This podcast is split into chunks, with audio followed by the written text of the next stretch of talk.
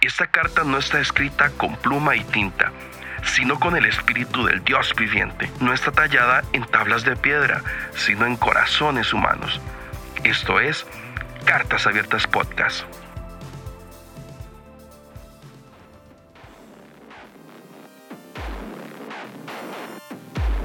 Hola, soy Benjamín Enríquez y esta es mi carta abierta. Hola, Kendall, muy bien, ¿y tú? Bien, gracias a Dios. Aquí en, Costa Rica con un buen calor. La verdad, no sé cómo está por allá. Bueno, aquí en México para nosotros hace mucho calor, pero estoy seguro que nuestro calor mexicano no se compara al calor costarricense. O sea, estos días hemos estado como a 28 o 29 grados y ya para eso, para nosotros es muchísimo calor. No sé. aquí también, o sea, aquí también, solo que eh, específicamente hoy eh, no está soplando viento, entonces, o sea, las noches se hacen pesadas y se hacen calientes. Pero el, el calor de allá es húmedo. Sí, es un calor húmedo, muy húmedo. Entonces es, es sofocante a veces. Sí, no, ahora sí ya, ya tengo varios pretextos para ir a, a visitarlos allá a Costa Rica. Claro que sí. No, ¿Nunca has venido a Costa Rica? No, nunca, eh, nunca he ido. Solo una vez em, perdí un avión de El Salvador ah. y, y, es una historia increíble, o sea, de la provisión de Dios, pero para no ser tan larga, perdí un avión de Costa Rica, o sea, no sé por qué, pero la ruta de mi vuelo de regreso de El Salvador era Salvador, Costa Rica, Costa Rica, Panamá, Panamá, México. Y llegué un día tarde a mi vuelo. Entonces, cuando llegué, me dieron la opción de volar a Costa Rica y de ahí averiguar si podía hacer algo. Y yo estaba muy dispuesto a hacerlo, pero a final de cuentas este, me regalaron el vuelo para irme a México sin que me cobraran nada. Entonces, pues tomé esa opción, pero si no, hubiera conocido Costa Rica pero en ese tiempo pues no tenía a ningún conocido ni amigo en Costa Rica. Ahorita ya no. Ya, ya, ya. sí, ahorita ya me iría rápido y sin pensarlo allá. Genial, genial. Venga, contame, ¿cuántos años tienes y cuántos tienes de casado? Un poco de, un poco de ti. Sí, bueno, pues eh, tengo 26 años. Este, que para mucha gente cuando me conocen y así, me, me, aquí en México tenemos como un dicho así como de que te han corrido sin aceite porque cuando me ves o, o, la apariencia no, no, se ve como de alguien de 26 años, pero sí tengo 26 años. Este, eh, en agosto de este año cumplo cuatro años de casado eh, y tengo un hijo de seis meses, entonces ahorita estoy dándole duro a la paternidad y, a esa nueva experiencia, pero eh, me encanta eso y, bueno, también estoy trabajando, mi papá es pastor de una iglesia aquí en, México, entonces yo estoy trabajando con él. Eh, la iglesia lleva como 30 años, entonces ha estado aquí toda la vida mi papá y bueno, soy el pastor de jóvenes en la iglesia y también este, tenemos una escuela de ministerio sobrenatural que se llama EITC, que es las siglas para Escuela Internacional de Transformación Cultural. Entonces, em, pues sí, entonces estoy de tiempo completo en el ministerio, eh, de tiempo completo como papá, de tiempo completo como esposo y, y en mis tiempos libres soy podcaster. Entonces, estamos ahí en el podcast de Catálisis junto con Sam Miembro. Y pues nada, aquí andamos dándole en todo lo que podamos. Oye, ¿y, en, específicamente en qué parte de, la Ciudad de México está, está la iglesia?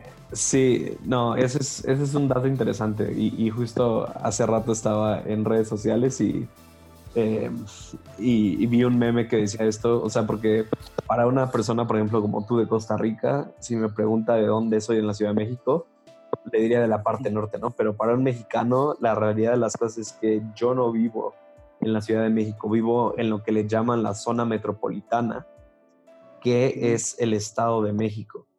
Entonces, haz de cuenta que el Estado de México eh, rodea la Ciudad de México, pero ya es tan grande la ciudad que, que prácticamente es lo mismo. Entonces, por ejemplo, cuando tú escuchas que la Ciudad de México tiene 25 millones de habitantes, sí tiene 25 millones de habitantes, pero eso es tomando en cuenta la zona metropolitana.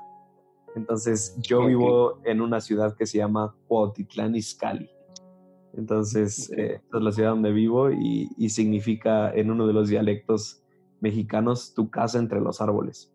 Entonces, está al norte de la Ciudad de México, que del centro de la ciudad eh, te haces en auto como sin tráfico como 40 minutos.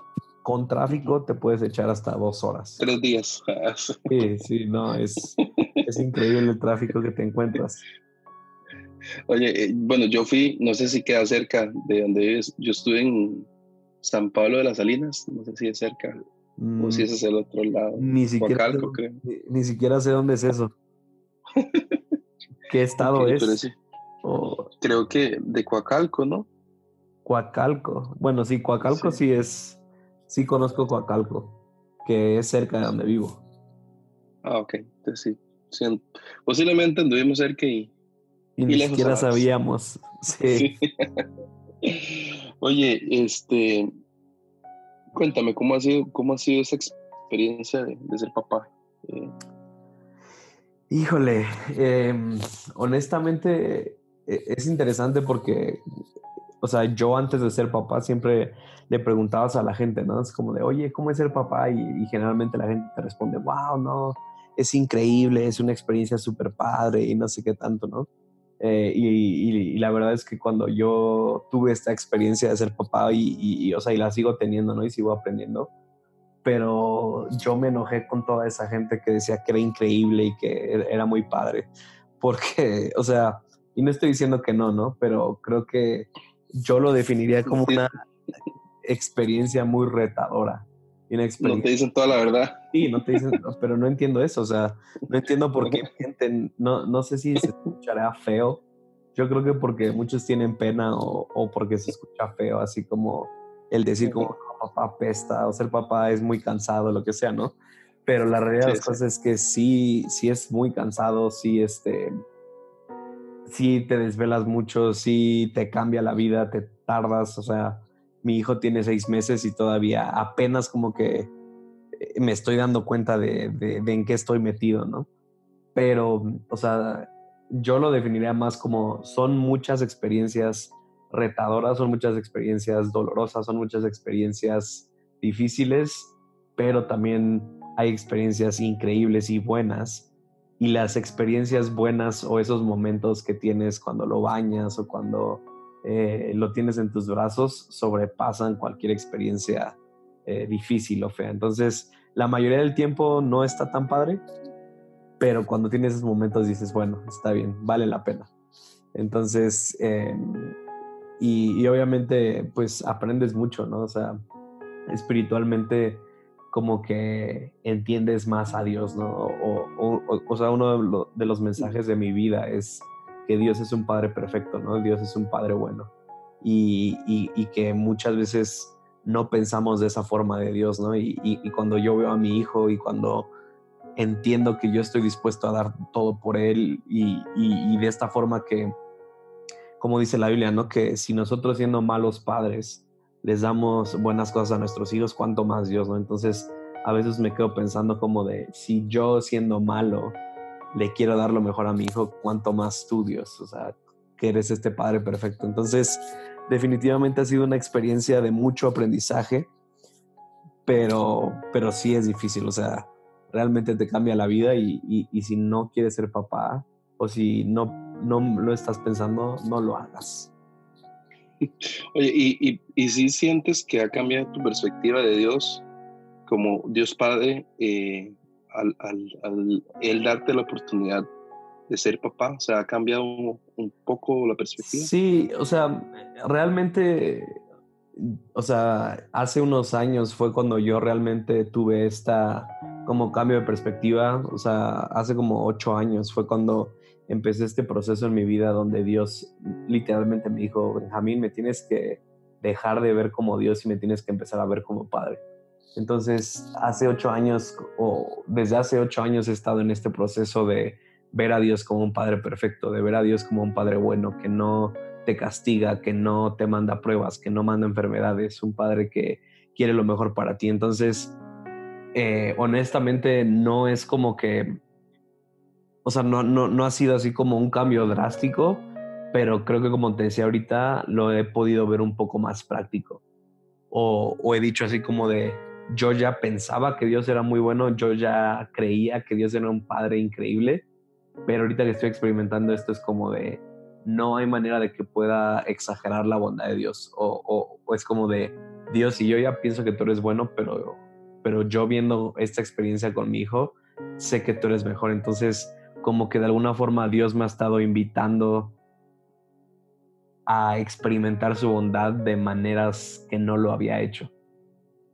Pero sí, o sea, creo que esta experiencia de paternidad ayuda a cualquiera a conocer a Dios como un Padre perfecto. Oye, este, hay una pregunta que a mí siempre, siempre, o sea, creo que es la única pregunta que no voy a cambiar. Sí. Este, y, y, esa pregunta es, ¿cómo fue tu infancia? O sea, ¿cómo, cómo puedes describir tu infancia? Este, desde tanto lo bueno como tal vez lo no tan bueno.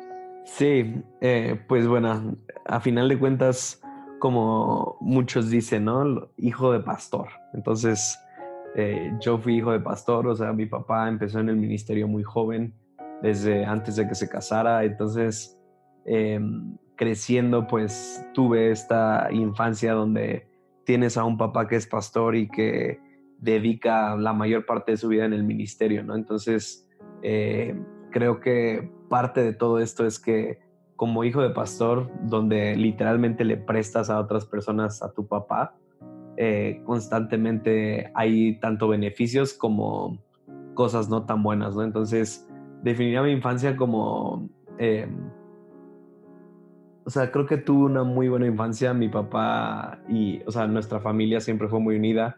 Tengo dos hermanos más grandes, yo soy el más pequeño este, y, crecimos siempre como con esta perspectiva de servir a Dios y, y, y, dar todo lo que teníamos para la iglesia. Entonces, o sea, realmente tuve una infancia buena, aunque sí, o sea, obviamente sí está siempre esa parte en mí de me hubiera gustado tener más tiempo con mi papá o muchas veces sí fue este aspecto de la iglesia demanda tanto tiempo, el ministerio demanda tanto tiempo que a veces no había tiempos para que pudiéramos tener en familia, ¿no? pero también de alguna otra forma todos estos eh, beneficios, así los podríamos llamar, de, tener papás en el ministerio, ¿no? Que a veces sus horarios eran más eh, abiertos o a veces podríamos tomar vacaciones cuando no era tiempo de, vacaciones o entonces creo que creo que de alguna forma se balancea pero sí definitivamente mi infancia eh, pues yo diría que fue buena. Eh, siempre me gustaron mucho los deportes, entonces desde pequeño, eh, o sea, uno de los, mis deportes que jugué la mayor parte de mi vida fue fútbol americano. Entonces, por mucho tiempo estuve involucrado en los deportes y, o sea, y mis papás hacían tiempo para irme a ver. Entonces, eh, creo que, creo que obviamente, pues como todos, ¿no? Nadie tiene papás perfectos y creo que a través de estos últimos años he estado lidiando con cosas que o mentiras que a veces creía acerca de mi infancia o acerca de mi papá, que obviamente afectaron mi relación con Dios. Pero creo que, o sea, creo que dentro de todo tuve una infancia buena que recuerdo con, con experiencias y, recuerdos increíbles de, el, de estar dentro de la iglesia y de tener papás en el ministerio. Oye, y, y de, de, lo que viviste en tu infancia, que sí definitivamente no le quieres heredar a tu hijo. Sí. Eh, este, este punto de el ministerio está antes que tu familia. Creo que, creo que, o sea, creo que la generación pasada no tenían esto muy bien establecido y, y creo que, y no porque ellos quisieran, ¿no? Pero creo que había siempre esta tendencia como de, si estás en el ministerio, eso debe ser tu prioridad. Entonces, yo desde antes de que fuera papá, desde antes que tuviera familia, siempre dije, yo nunca voy a poner el ministerio antes que mi familia. Porque a final de cuentas mi familia es mi ministerio, mi primer ministerio. Y de nada me sirve tener, entre comillas, un ministerio exitoso, una iglesia grande, este, como quieras llamarlo, si mi familia está mal, si, si no puedo invertirle tiempo a mi familia. Entonces, creo que esa es una de las cosas que estoy aplicando desde este momento en mi vida, ¿no? Es como de nunca, nunca voy a dejarme que el ministerio sea tan exitoso como sea o pueda llegar a ser mi ministerio, nunca voy a dejar que eso tome la prioridad sobre mi familia. Oye, ¿y, crees que es lograble?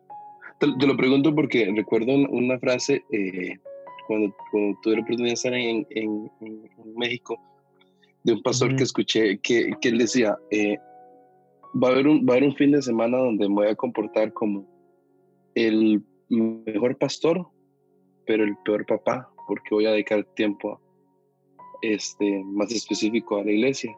Pero va a haber semanas en las que me voy a comportar como el peor pastor, pero como el, como el mejor papá, porque voy a compartir con ellos. O sea, ¿crees que realmente se puede lograr? Eh, pues no, no me gusta utilizar la palabra balance, porque no, pero ¿crees que las dos cosas pueden llevarse en, eh, o sea, son, son, son compatibles el, dedicarle tiempo a la gente y a tu familia. Sí, y, y, es que creo que yo lo diría de esta forma, no debe de haber un balance. O sea, creo que tu familia debe estar primero y después el ministerio. Entonces, si estás tratando de balancear entre el ministerio y tu familia, no es posible.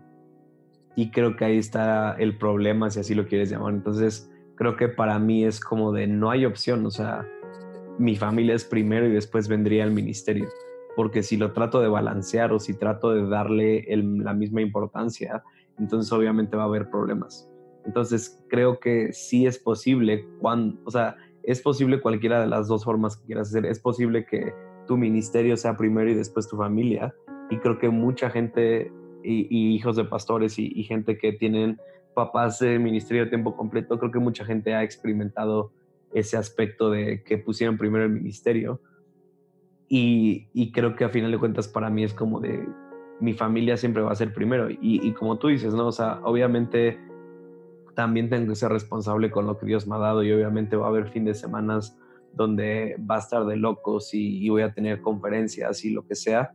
Eh, pero eso no me impide el pasar tiempo con mi familia, con mis hijos. Entonces, yo soy responsable de buscar tiempos y de buscar la forma de que le pueda entregar tiempo de calidad a mi familia y, a mis hijos, o en este caso ahorita a mi hijo, para que no sientan que tienen que competir con el ministerio.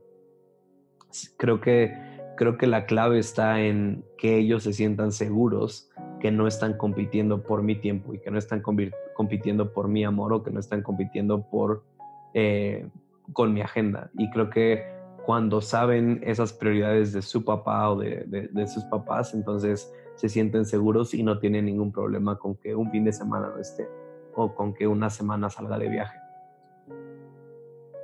Genial. Oye, este, ¿qué, qué, qué situación hubo en tu vida que puedes decir que marcó un antes y un después en esos, en esos 26 años que tienes?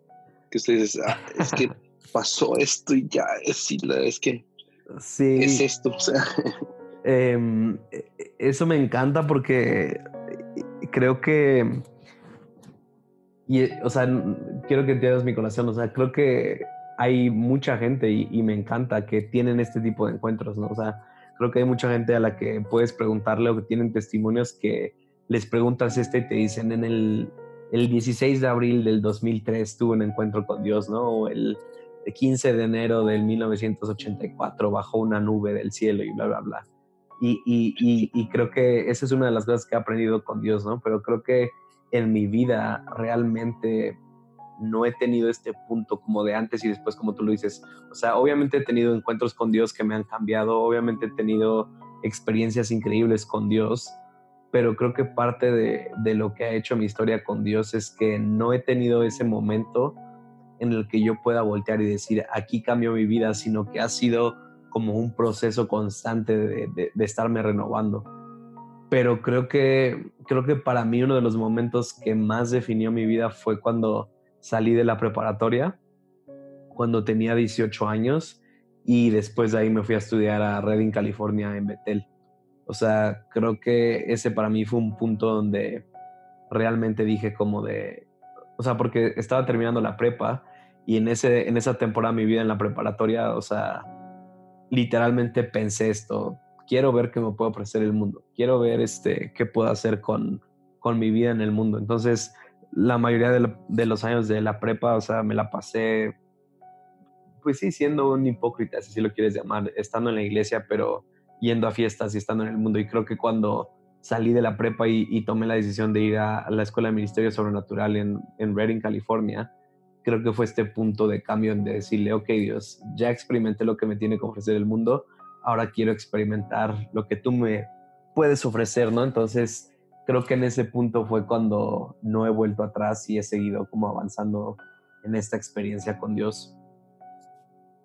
Y tomar esa decisión de, ir a, estudiar a, California surgió 100% de, de ti, o sea, de algo que Dios puso en tu corazón, o si hubo cierta influencia de tus padres, o cómo eh, fue ese.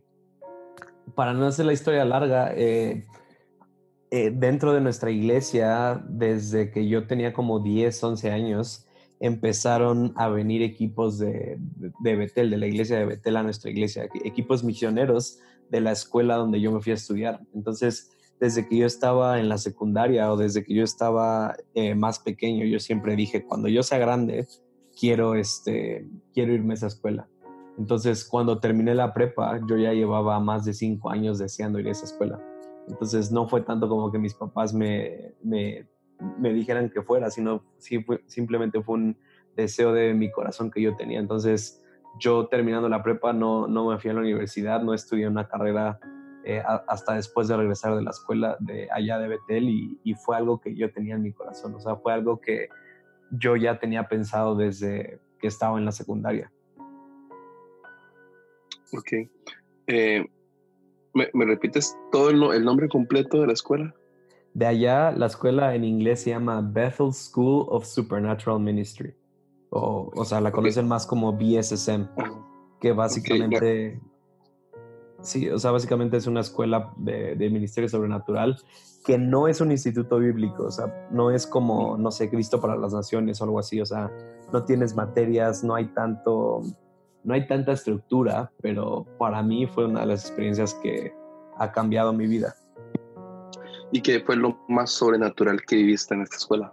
Siendo una escuela que, pues, en su nombre trae la palabra sobrenatural. Sí, em, pues obviamente, y esa es una de las cosas que dice Bill Johnson, que es el pastor de Betel, ¿no? Que mucha gente se va a esa escuela por las cosas sobrenaturales, porque escuchan testimonios, escuchan, em, no sé, historias de, gente que ha sido sanada y así, pero se quedan por la comunidad. Entonces, yo desde que habían venido los equipos aquí a mi iglesia en México, habíamos visto sanidades de, gente que no escuchaba escuchar, de, pies eh, que estaban más cortos que el otro ser eh, sanados. Entonces, cuando yo me fui para allá, yo ya tenía como si así lo quieres llamar, como una experiencia de lo que podía suceder ahí, ¿no? Entonces, eh, yo fui más por, por esa comunidad o, por conocer más de Dios, pero, o sea, definitivamente vi muchos testimonios em, de gente siendo sanada, eh, de gente con cáncer siendo sanada, pero para mí, o sea, obviamente sigo celebrando eso, ¿no? Pero para mí lo más increíble fue que no, o sea, que lo sobrenatural es parte de, lo que Dios quiere hacer, pero más allá de eso es cómo la gente vive ahí las relaciones, cómo, eh, cómo se rinden cuentas unos a otros, cómo los pastores y los líderes son sanos en, todo lo que hacen. Pero, pero, o sea, realmente, o, también una de las cosas más sobrenaturales que experimentas allá es el hecho de cómo la gente se mueve en el don profético. O sea, literalmente tú entras a la iglesia ahí en Betel y y después de un día completo que estás ahí ya te han profetizado como cinco o seis veces y te han hablado cosas increíbles a tu vida y cosas que nadie sabía y aunque hayan sido gente diferente, las o sea, todas las personas hablan de lo mismo. Entonces, realmente, y, y, una de las cosas más sobrenaturales para mí también fue la adoración.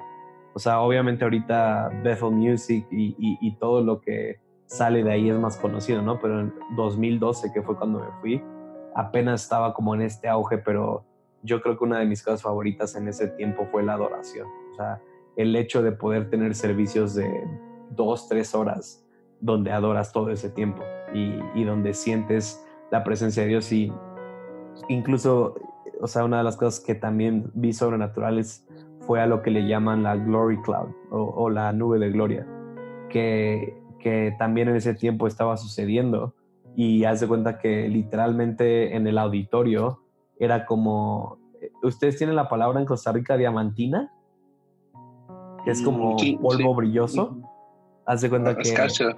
Escarcha, o, o haz de cuenta que estaba la adoración en medio del auditorio y haz de cuenta que literalmente haz de cuenta como si echaran eh, brillantina o escarcha dorada de los aires acondicionados, pero no, no se cae, sino es como partículas que se empiezan a mover en el aire. Entonces yo tuve la oportunidad de estar en eso como dos veces y incluso eh, Betel recibió mucha crítica de eso o eh, incluso revisaron sus aires acondicionados para ver que todo estuviera bien, pero cuando estás en ese momento, o sea, simplemente ves eso y dices, o sea, esto no puede ser creado con aire acondicionado, con brillantina, lo que sea, sino realmente puedes experimentar la presencia de Dios ahí. Oye, y me surge, me surge esta, esta duda. Eh, sí. ¿qué, vos que estuviste, digamos, eh, metido este tiempo ahí, ¿por qué este tipo de cosas no suceden en, en iglesias latinas o, o, cuesta un poco más que, digamos, que manifestaciones así. Eh, o sea, que sea algo, eh, a veces yo siento que es algo que, pues, en Latinoamérica son como casos aislados que suceden y no es una constante esa sobrenaturalidad de Dios. Yo, o sea, en mi experiencia, yo creo que la iglesia latina es más sobrenatural que la iglesia estadounidense, si lo queremos llamar. Pero creo que, o sea, porque incluso, no sé, cuando venían los viajes aquí a México, o sea, creo que ha sido de los lugares donde más milagros he visto. Pero creo que también, em, si así, no sé si sería un problema, pero creo que parte del problema de por qué no sucede eso en Latinoamérica más es que como latinos tenemos una tendencia a idolatrar o hacer teología partir de lo que Dios hace o dice. Entonces creo que a través de los años, o sea, en Latinoamérica se ha experimentado mucho de esta sobrenaturalidad, pero gente lo ha mal usado y lo ha usado para ganancia propia o lo ha usado para para timar a la gente o lo ha usado simplemente para promocionar un ministerio. Y algo que yo he aprendido y algo experimentado es que cuando eso sucede, esas, esas señales desaparecen. ¿Por qué? Porque dejan de tratarse de Dios y se empiezan a tratar del hombre. Entonces, creo que nuestra tendencia como latinos es a enfocarnos más en el milagro y no en quien hace el milagro es en enfocarnos en lo que está sucediendo, no en quién lo está haciendo suceder. Entonces, y eso es algo que aprendimos en ese tiempo, ¿no? Es como de, o sea, esto que está pasando está padre, pero esto nos tiene que ayudar a conectarnos con Dios. No se tiene que tratar acerca de este momento o no se tiene que tratar acerca de este milagro, sino siempre nos tiene que apuntar a Dios. Y creo que en la cultura latina estamos acostumbrados a apuntarlo a una persona o estamos acostumbrados a apuntarlo a un ministerio. Y creo que esa es la fórmula perfecta para que eso deje de suceder. Buenísimo, buenísimo. Sí, la verdad que sí, a veces, a veces, eh, no sé, o sea, que me, da ahorita esa sensación de eso que dices, eh, o sea, tienes toda la razón, o sea, porque eh, es como que, no sé si, si, se puede interpretar bien este, este decir, pero es como ahuyentas, ahuyentas con, con, actitudes humanas, este, la presencia del Espíritu Santo aquí se pueda manifestar de formas, este, de muchas formas distintas. Sí, más que ahuyentar es como que Dios no o sea, Dios no va a permitir que suceda algo que en vez de acercarte a Él te aleje de Él. Entonces creo que muchas veces en la cultura latina eso sucede, entonces eh, eso deja de suceder. ¿Por qué? Porque a la larga eso va a causar más un problema en una iglesia. Y, que te digo, hasta la fecha, o sea, yo sé de, de, o sea, de experiencias de primera mano en iglesias latinas donde eso se ha mal utilizado. Entonces, pero, pero creo que la iglesia latina está equipada y está lista para un mover sobrenatural enfocado en Dios y no, no en un ministerio, no en una persona. Oye, vos constantemente eh, me dices que has tenido pues experiencia con en servir con misioneros y, crees que hoy en día este la parte de hacer misiones este crees que la gente se interesa menos por hacer misiones o cómo, cómo, cómo lo vives digamos o cómo lo has visto alrededor de, de la experiencia que has tenido Sí, em, pues creo que, o sea, el hacer misiones, creo que primero tendríamos que definir qué es eso, ¿no? O sea, porque creo que la definición normal o la definición que normalmente piensa la gente es como te tienes que ir a África, a un pueblo que nadie conoce, a sufrir, ¿no? Entonces, o sea, o te tienes que ir a un país pobre a ayudar a la gente, ¿no? Te tienes que ir a, a, un lugar en Latinoamérica donde te vas a tomar fotos con niños y ya es todo, ¿no? O sea, pero para mí las misiones es más que eso, o sea, para mí las misiones es literalmente estás en una misión de traer el cielo a la tierra.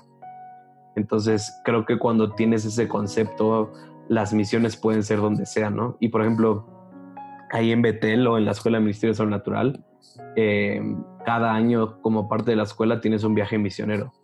Y, y, de parte de ahí de la escuela van a más de 70 países. Entonces, van a países como como, no sé, Sudáfrica, yo fui a Sierra Leona, o sea, en el continente de África van a Asia, o sea, van a lugares pobres, pero también hay viajes misioneros a Irlanda, a España, a Hong Kong, o sea, lugares donde dices, pues no sé si eso entre como misiones, pero, o sea, realmente es misión, o sea, la misión es expandir el reino, la misión es traer el cielo a la tierra, entonces eh, creo que debemos de cambiar nuestra perspectiva de qué es misiones, ¿no? De que realmente hacer misiones es, estás en una misión de traer el cielo a la tierra, en donde quiera que estés. Entonces, ahí en Betel, donde estábamos, había viajes misioneros a Nueva York, había viajes misioneros a la semana de, modas en, Nueva York y, e iban y estaban en las pasarelas y lo consideraron un viaje misionero, ¿no? O sea, yo hice un viaje misionero a un festival de música en California que se llama Coachella o sea, ahí es un festival de tres días de música donde va gente de todo el mundo y donde hay un ambiente hipioso, donde se mueven las drogas. Eh, y ahí fuimos a un viaje misionero, ¿no? Entonces, eh, incluso ahora aquí en México, que tenemos igual una escuela de ministerio sobrenatural, eh, hacemos misiones, ¿no? vamos a orfanatos, vamos a lugares, pero también hemos ido a lugares donde normalmente la gente no consideraría que es misiones pero es porque tenemos ese concepto de que tienes que ir a sufrir o tienes que ir a un lugar eh, que, que necesita, ¿no? Entonces, creo que para mí el hacer misiones es simplemente estás en una misión para traer el reino de Dios a la tierra. Sí, de hecho que eh, en, el libro de Alegres en las Naciones de John Piper, él, él habla acerca de, de que hacer misiones es lleva, es ir a, ir a adorar a Dios en un lugar donde no está siendo adorado. Y, y, sí, o sea, tal vez el, el concepto este de, que vos decís de que, que si es ir a internarse allá a una, una selva, que pues sí, hay gente que necesita ya escuchar también. Pero, pero sí, también hay gente a nuestro alrededor este, en situaciones también lejos de Cristo, donde sus vidas no están no saben ni siquiera el concepto de lo que es adorar a, Dios, pero...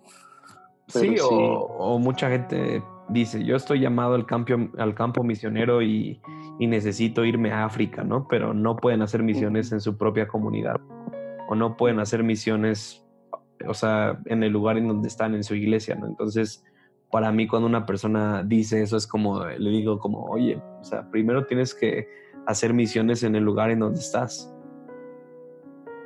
Sí, definitivamente. Oye, y cuéntanos un poco más de la, de la escuela que, tienes, que tienen ahí en, tu iglesia. Sí, eh, pues, o sea, esta escuela nace de, este corazón de tener una, o sea, una escuela de ministerio sobrenatural en México, ¿no? Y e igual para Latinoamérica. Entonces, no es, como dije, no es como un instituto bíblico como tal, sino el objetivo de la escuela es que sea de tiempo completo, pero ahorita nuestra escuela solo es eh, de tiempo medio o, son los martes y sábados. Entonces, pero la escuela mm, es, eh, es para equipar a la gente para crear una transformación cultural en donde quiera que estén. Entonces, no es una escuela para formar pastores, no es una escuela para formar líderes de alabanza, sino es una escuela para cualquier persona que esté en el medio que esté, que pueda ser un agente de cambio en donde está, ¿no? Entonces, dentro de la escuela hemos tenido políticos, hemos tenido gente de negocios, hemos tenido mamás, papás, hemos tenido estudiantes, ¿no? Entonces, em, así de rápido la escuela se divide en ocho módulos, ¿no? Bueno, el primer año, porque ahorita ya es un programa de dos años, ¿no? Pero el primer año de la escuela básicamente enseñamos a, a cambiar la perspectiva que tienes de Dios, o sea, lo más importante es que cambies la perspectiva de quién es Dios, el ver a Dios como un padre, el ver a Dios como alguien cercano que, perdón, que no está alejado, como alguien que, que te ama. Y después hablamos acerca de la identidad, o sea, de que aprendas a ser hijo, aprendas a que eres amado, a que realmente eres realeza, que tienes un propósito. Y luego también eh, hablamos acerca de relaciones, o sea, cómo tener relaciones sanas en tu vida, y que creo que precisamente en la cultura latina muchas veces eso es difícil eh, con las familias o con el matrimonio. Entonces enseñamos a tener una cultura de relaciones sanas.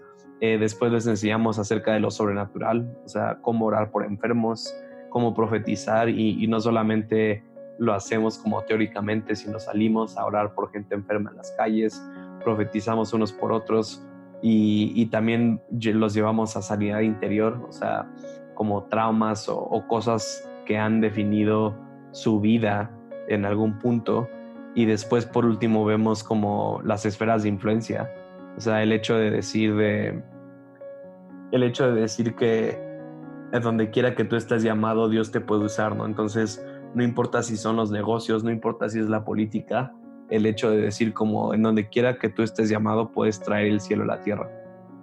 Entonces, eso a, grandes rasgos es, eh, es lo que enseñamos dentro de la escuela. Entonces, ahorita este año la escuela va en su quinto año y como te digo, ahorita ya estamos para el segundo año dentro de las, o sea, ya es un programa de dos años.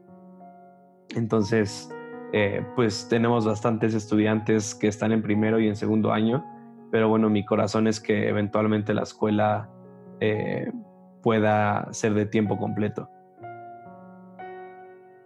Oye, y en medio de, de, ser pastor, ser esposo, ahora ser papá, decidiste iniciar Catálisis Podcast. Eh,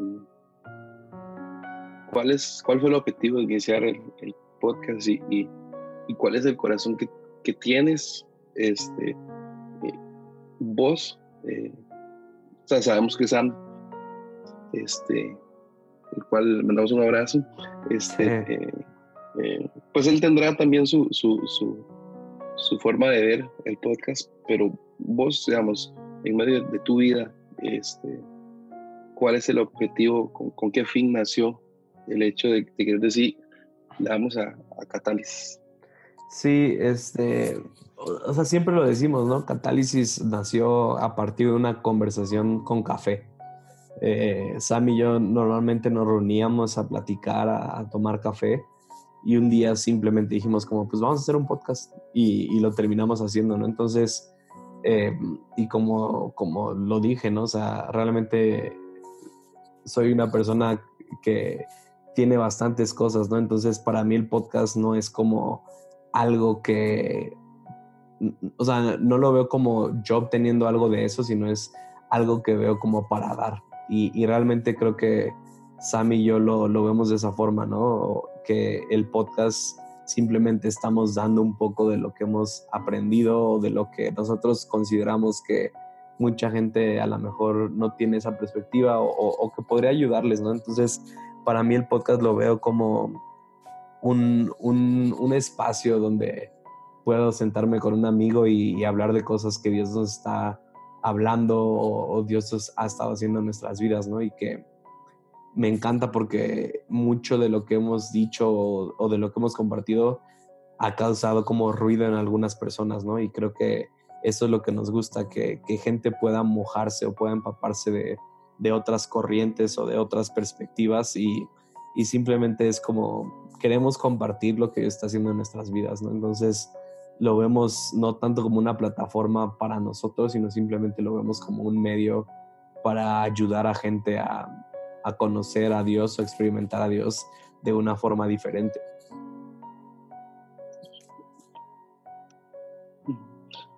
Perfecto. Oye, ¿y, cuál ha sido el, hasta el momento tu episodio favorito? Uy, este.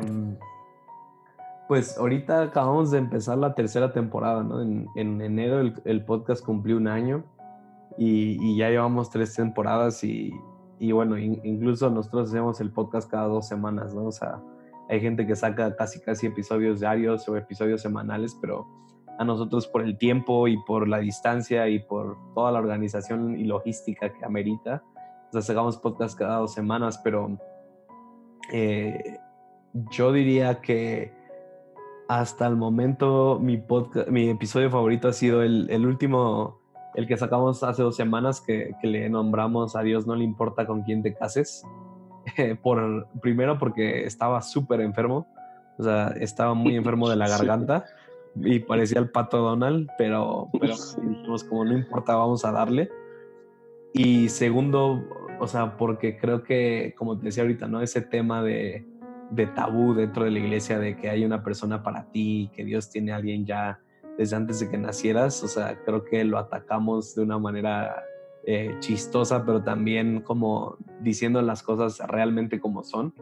Y, también ha sido uno de los episodios que, más nos han dado retro, entonces ese me ha, gustado mucho y, creo que otro de mis favoritos es en Catálisis tenemos un segmento que se llama Lados B, que tomamos episodios para hacerlos solos, o sea, ya sea Sam o yo, y la temporada la primera temporada saqué uno que, fue acerca de pornografía, ¿no? Entonces, bastante gente también me ha escrito eh, y me ha dicho que ese episodio les ha ayudado bastante para, para saber realmente cómo ser libres y para, o, para saber realmente por qué lo hacían. Entonces, creo que hasta el momento esos han sido mis dos episodios favoritos.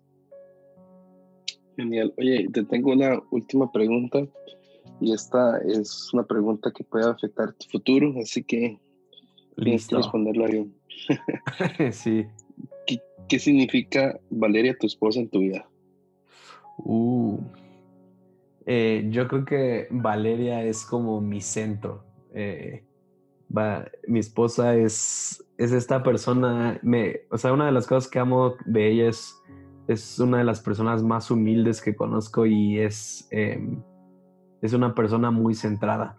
Eh, si, si te estás relacionado con el, con el enegrama, o sea, yo soy un 7, mi esposa es un 1, es una perfeccionista y es alguien que, que está muy eh, dirigida por lo que está bien, por lo, lo correcto. Entonces, yo soy una persona distraída, yo soy una persona que está por todos lados y, y siento que Valeria es mi centro. O sea, cuando estoy mal, cuando no estoy haciendo las cosas bien, ella es alguien que tiene la seguridad de decirme, oye, a ver, cálmate, céntrate, a ver, vamos a hacer esto, o, estás mal aquí, necesito que cambies esto. Entonces, y como decía, no es una persona de las más humildes que conozco y, y, ella a veces no le importa estar detrás de bambalinas y, y, es alguien que tiene un potencial increíble y predica mejor que yo y hace muchas cosas mejor que yo, pero muchas veces decide enfocarse en su familia. Entonces, yo diría que, para mí es como mi centro, es como la persona donde puedo estar fundamentado y cimentado y, saber que estoy bien y que en cualquier momento que pueda estar mal, o sea, ella me lo va a decir. Y, y, es, confío más en ella de lo que confío en mí mismo. Entonces, siempre que voy a tomar alguna decisión es como de, oye, ¿cómo ves esto? Porque sé que, va a ser honesta conmigo y me va a decir lo mejor para, para mí. Y, podría seguir, pero, pero sí, es, es, imagina, te digo que algún día lo voy a compartir en, en un episodio o algo, pero la conocí desde que teníamos 11 años. Entonces, desde que teníamos 11 años me enamoré de ella y, este, y fue así como de una historia súper increíble. Entonces, ahorita llevo más de la mitad de mi vida conociéndola y, y cada vez me enamoro más de ella. Cuente, cuente un poquito ahí por encima. Este, pues sí, ¿no? Eh, pues la conocí cuando teníamos 11 años, llegó a la iglesia y este, y pues nada, me tardé como cinco años en hablarle y después empezamos este proceso de, noviazgo, este proceso de conocernos y por ahí en el camino hubo algunos baches, tomamos algunas decisiones pobres, pero al final del día este, luchamos y, decidimos amarnos el uno al otro. Y, de eso hablamos mucho en el, episodio que te dije de, de, a Dios no le importa con quién te cases, ¿no? Que, que al final el amor es una decisión y al final dije como yo quiero estar contigo y, sé que Dios va a bendecir esto y, pues nada, en el 2016 nos casamos y cuatro años después pues ya tenemos un hijo y, mi idea es que tengamos cuatro, pero pues no sé, ahorita ya la estoy pensando. sí, ya la cosa cambió, ya, ya vio la realidad de las cosas. sí, no, es, es, es es otra cosa. Sí, sí. Oye, em, un consejo para todos los, todas las personas que nos escuchan, el mejor consejo que puedas darles. creo que creo que una de las cosas que, más me habla mi vida o que más me mantiene centrado en hacer lo que estoy haciendo día a día es eh, la historia de David. Y, y, de la historia de David en la Biblia he sacado eh, muchísimos pensamientos que Dios me habla constantemente, ¿no? Pero una de las cosas que Dios me ha hablado últimamente es como en una temporada donde todos quieren matar, matar Goliaths, dedícate a pastorear ovejas. Eh, creo que estamos en un mundo ahorita donde todos quieren estar enfrente de la gente, donde todos te reconozcan, donde, así como David, ¿no? Donde mates a Goliat y todo el pueblo te celebre pero muchas veces no vemos lo que había detrás, ¿no? De años de David, de estar detrás, eh, donde nadie lo veía, cuidando ovejas, que no es nada sexy, que no trae nada de gloria, ¿no? Pero, pero creo que a veces minimizamos o nos olvidamos realmente de el impacto que tiene en nuestras vidas cuando Dios nos tiene en lo secreto, cuando Dios nos tiene eh, donde nadie nos ve. Entonces, Creo que para mí el punto es abraza la temporada en donde estás. No, no trates de apresurar las cosas para llegar a ser lo que Dios te ha prometido hacer. Si, si eres fiel y disfrutas del proceso, eventualmente es la responsabilidad de Dios llevarte a donde tienes que llegar. Genial, demasiadas gracias Benjamin por, por haber sido una carta abierta y por haber eh, contado un poco de tu vida. Eh, de verdad que que, ha sido eh, una gran enseñanza. en 26 años todo lo que has vivido. Eh, ya cuando tengas 40 te vuelvo a entrevistar para, para ver todo, lo que Dios ha hecho. Pero de verdad que muchas gracias. No, muchas gracias a ti, Kendall. Un honor estar aquí en el podcast de Cartas Abiertas y gracias por la invitación. Un saludo a todos los maes costarricenses. Eh, ya pronto estaremos ahí en Costa Rica y para que podamos irnos por un buen café o algo. Pero muchas gracias y pues aquí estamos para servir para lo que necesiten. Y sí, ahí a los 40 ya me tienes apartado. Perfecto, Beja. Un abrazo y, y nos hablamos pronto. Hasta luego.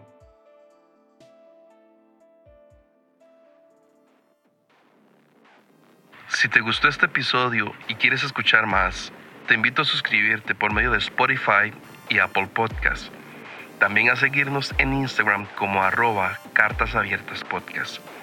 Si quieres contribuir, puedes hacerlo por medio paypal.me slash Kendall Valverde. Puedes aportar desde un dólar al mes. Cualquier contribución ayuda. Muchas gracias.